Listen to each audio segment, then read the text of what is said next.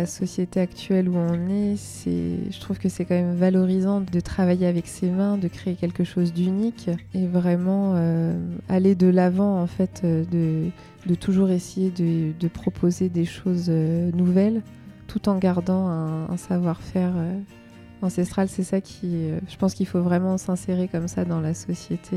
enfin, c'est bien de garder un patrimoine, il faut, mais c'est vrai que je sais que les jeunes peut-être ça les inspire pas spécialement. Leurs gestes sont précis. Ils font plier la matière sous leurs mains, la façonnent pour lui donner vie. Ils et elles sont les visages des savoir-faire de notre territoire. Avec notre podcast et grâce au soutien de la région Centre-Val de Loire, on leur tend le micro pour qu'ils et elles nous fassent découvrir leur métier. Bienvenue dans le podcast de De l'or dans les mains. À quelques pas d'Orléans, Elisa est laqueuse. Avec minutie, elle ennoblit la matière. Elle transforme des supports en bois, comme une table, des boucles d'oreilles, une sculpture, en paysages de couleurs et de textures. Bleu, vert, orange, rouge, doré, brillant. Grâce à des couches de pigments et de vernis qu'elle superpose, sous ses doigts, la matière se révèle dans tout son éclat. Dans cet épisode, elle nous raconte cette passion pour ce savoir-faire et son histoire. Je passe la porte de son atelier pour vous faire découvrir tout ça.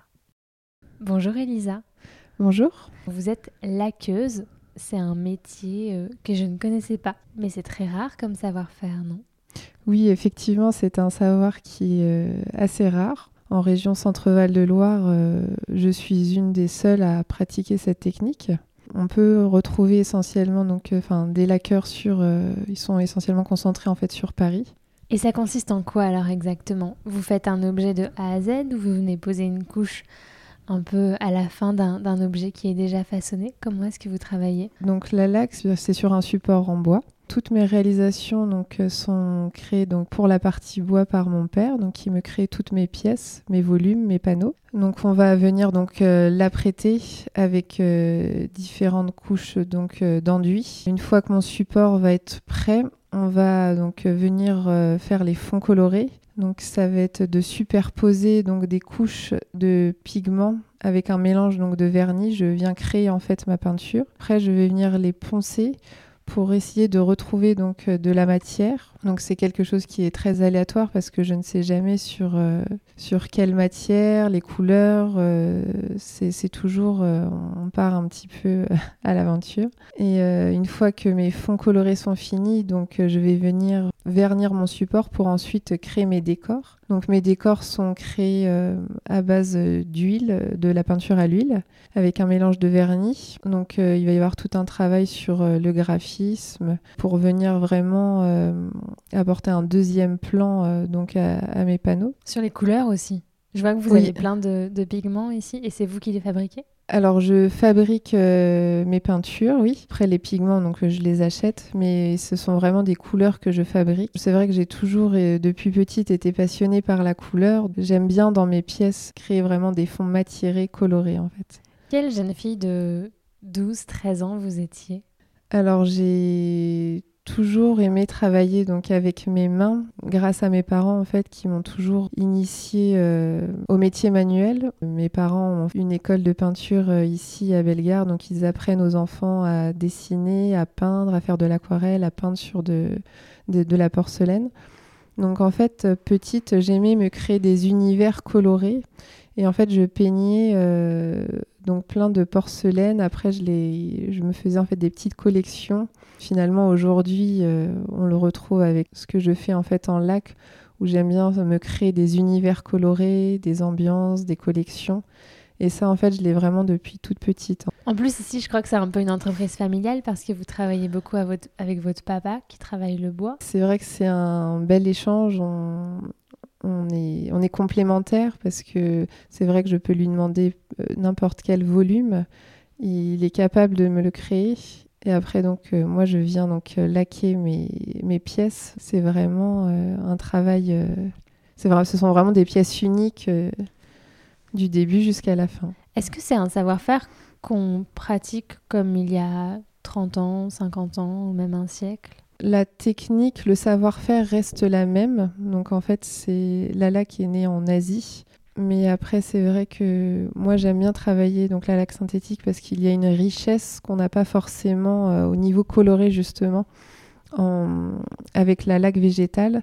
Donc en fait, la laque végétale, donc c'est une laque qui est naturelle, donc c'est euh, une sève qui est issue d'un arbre. Cette sève est déjà brune en fait quand on l'extrait de l'arbre. Donc quand on la mélange à nos pigments, elle s'oxyde. Donc c'est pour ça qu'on a des couleurs qui sont très foncées. Ça va être des bruns foncés, des noirs, des, des carmins, des, des verts très foncés. Donc euh, moi je me retrouve plus dans, le, dans la laque synthétique où là avec un vernis flatting, donc ce sont des vernis gras européens, où là, avec les pigments, on a des couleurs beaucoup plus intenses. Après, le savoir-faire reste, le, reste vraiment identique. Mais vous, vous, vous l'appliquez de façon assez contemporaine avec ces couleurs, ces formes. Et je vois aussi d'autres matériaux. Je vois des coquilles d'œufs. L'incrustation de coquilles d'œufs, c'est une technique qui est très ancestrale aussi mais j'essaye toujours euh, dans mes créations de proposer une vision euh, plus contemporaine pour euh, aussi redécouvrir un, un métier. Là, là, qu'on a souvent euh, ces images où on fait des meubles laqués noirs avec euh, des motifs, des estampes japonaises qui sont très classiques. Donc c'était aussi de donner une nouvelle vision en fait à, ce savoir-faire, à le faire connaître d'une autre manière. Et comment est-ce que vous avez découvert ce savoir-faire? Donc vous disiez qu'avec vos parents, vous étiez très initiés euh, à la création artistique, que vous aimiez beaucoup faire des choses avec vos mains, mais c'est un savoir-faire si rare. J'ai découvert donc euh, l'atelier lac à Paris. Donc c'est le seul atelier de lac qu'il y a en Europe. Donc il se situe dans le 15e arrondissement à Paris. Quand j'ai ouvert les portes de l'atelier lac à Paris, j'ai tout de suite été séduite en fait, euh, envoûtée par les lacs. Tous ces vernis en fait, ça crée en fait une sorte de profondeur euh, dans les couleurs. Toutes les incrustations aussi de feuilles d'or, feuilles de cuivre, ça rend les, les lacs encore plus précieuses. Ce que j'imaginais pas en fait, c'est que derrière tout ça, il y a tout un travail en fait, un vrai savoir-faire. C'est pas juste un panneau où on a posé des couleurs, on a posé un vernis, il y a vraiment plein d'étapes. Euh. Oui, c'est ça, il y a un vrai travail euh, de la matière en amont. Voilà, c'est ça. Vous êtes à la fois artisane et artiste. Oui. et vous aviez quel âge quand vous avez découvert l'école de la LAC? Euh, J'avais 17 ans.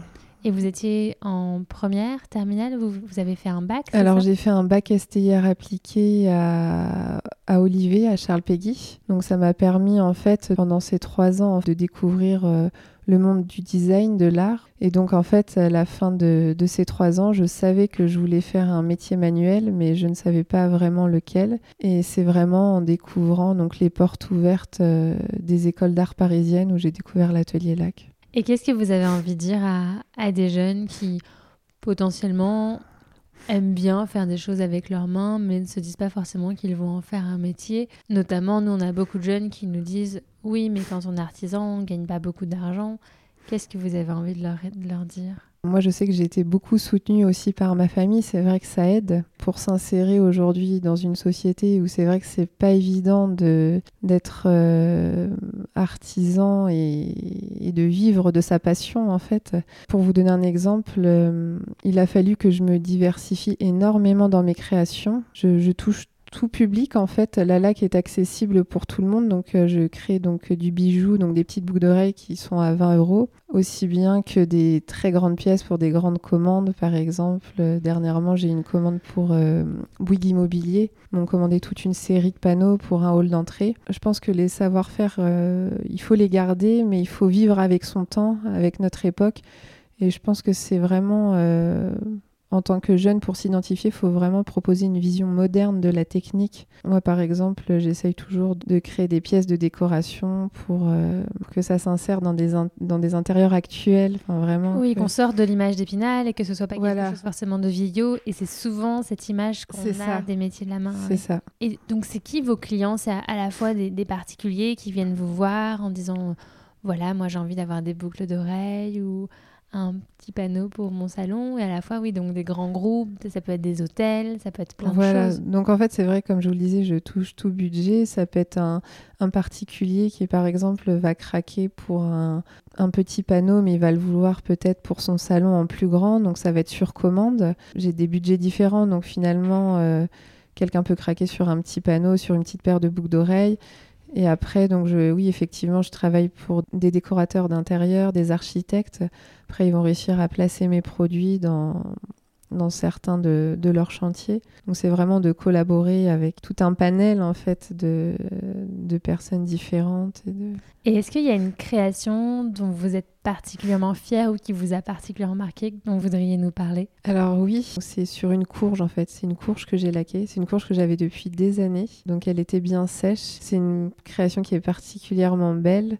Euh, on me demande souvent en fait de la reproduire, mais ce qui crée ce côté unique, c'est que finalement, elle a des belles formes. Enfin, c'est, elle est, unique en fait, et euh, avec ses incrustations d'or et, euh, et ses bleus profonds, ça, ça la met encore plus en valeur avec ses courbes.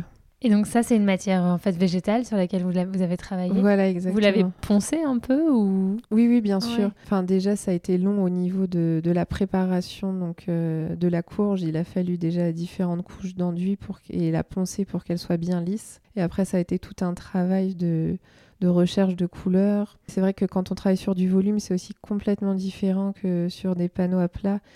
Le volume, c'est compliqué au niveau donc de l'application des vernis. On a vite fait de faire une coulure. C'est assez différent, c'est plus complexe dans le volume.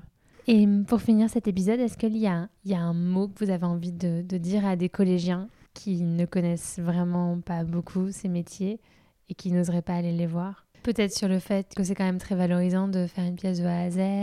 C'est vrai que dans la société actuelle où on est, c'est, je trouve que c'est quand même valorisant de travailler avec ses mains, de créer quelque chose d'unique et vraiment euh, aller de l'avant en fait, de, de toujours essayer de, proposer des choses euh, nouvelles tout en gardant un savoir-faire. Euh, ancestral, c'est ça qui, euh, je pense qu'il faut vraiment s'insérer comme ça dans la société. C'est, enfin, c'est bien de garder un patrimoine, il faut, mais c'est vrai que je sais que les jeunes, peut-être, ça les inspire pas spécialement. Donc, je pense qu'il. On peut l'adapter à ses goûts. Voilà, c'est ça, mmh. l'adapter. Et, on, et sur la question, je reviens un peu sur la question du salaire parce que c'est quelque chose qui nous disent beaucoup. Finalement, vous, avez quand même une maison, un jardin, des enfants, vous partez en vacances, euh, enfin ça se passe bien. Oui. Alors c'est vrai qu'il faut vraiment, euh, pour moi, faut se diversifier un maximum dans, dans la technique. Il ne faut pas rester, euh, par exemple, moi mes pièces sont très variées, c'est pas forcément c'est avec du volume, ça peut être à plat, ça peut être du bijou. Enfin, pour moi, il faut vraiment toucher le, le maximum en fait de personnes. C'est comme ça qu'on arrive, euh, qu'on arrive à en vivre. Et donc avec ma mère, on crée aussi des décors extérieurs en collaboration. Enfin, on collabore ensemble. Et, euh, et c'est ça, plus ça, plus ça qui va faire que que ça tient la route. Voilà, c'est ça. Merci, Elisa. de rien. Et voilà, de l'épisode. C'était un podcast de l'or dans les mains avec le soutien de la région Centre-Val de Loire. Merci à Malo de Saint-Venant pour le montage et à Oscar Meurer pour la musique. De l'or dans les mains est une association qui a pour mission de sensibiliser la nouvelle génération aux métiers manuels. Nous concevons des outils pédagogiques comme ce podcast pour faire découvrir aux jeunes ces métiers et nous intervenons dans les établissements scolaires avec les artisans du podcast pour susciter des vocations. Vous pouvez nous suivre sur les réseaux sociaux, vous abonner à notre newsletter et même adhérer à notre association. À très bientôt!